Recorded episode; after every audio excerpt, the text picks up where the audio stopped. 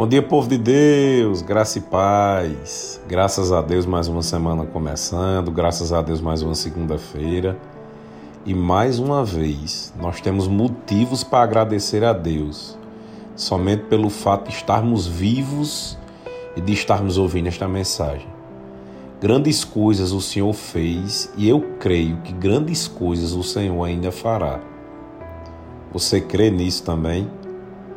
Além de crer, o que é que você anda falando ultimamente? Será que você está deixando que as circunstâncias naturais lhe deem medo e você comece a falar diferente do que a palavra de Deus diz? Queridos, a Bíblia ela nos alerta muito para que tomemos cuidado o que sai da nossa boca. Provérbios capítulo 18, no versículo 4, diz assim: As palavras do homem são águas profundas, mas a fonte de sabedoria é um ribeiro que transborda. 7. A conversa do tolo é a sua desgraça. Seus lábios são armadilha para a sua alma. Olha só o que, é que a Bíblia está dizendo: que o tolo, aquela pessoa que não é sábia, ela cai em desgraça pelo que ela fala, pelo que sai da boca dela.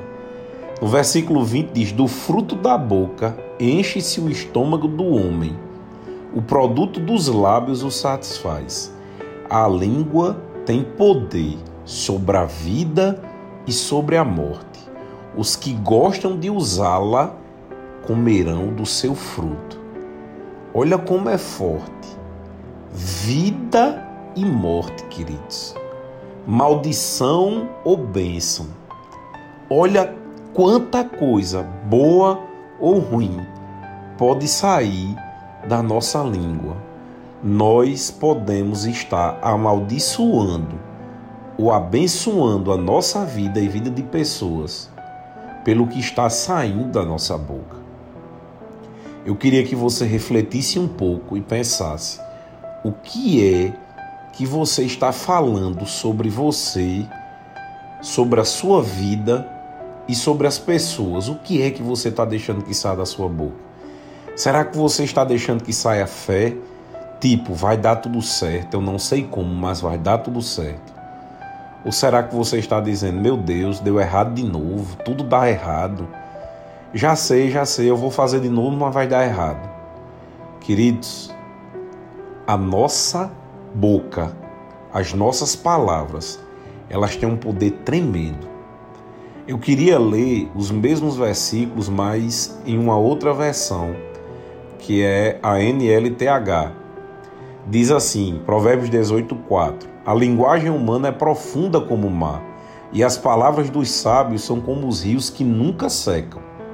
Quando o tolo fala, ele causa a sua desgraça, pois acaba caindo na armadilha de suas próprias palavras.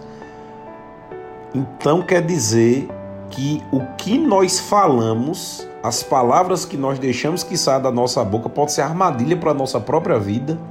Exatamente isso que a palavra de Deus está dizendo. No versículo 20 diz assim: Você terá de aguentar as consequências de tudo o que disser.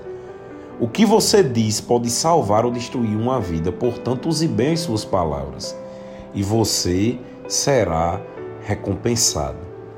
Eu queria te convidar para que essa semana não saia palavras de desgraça, palavras ruins, nem sobre sua vida, nem sobre a vida de ninguém.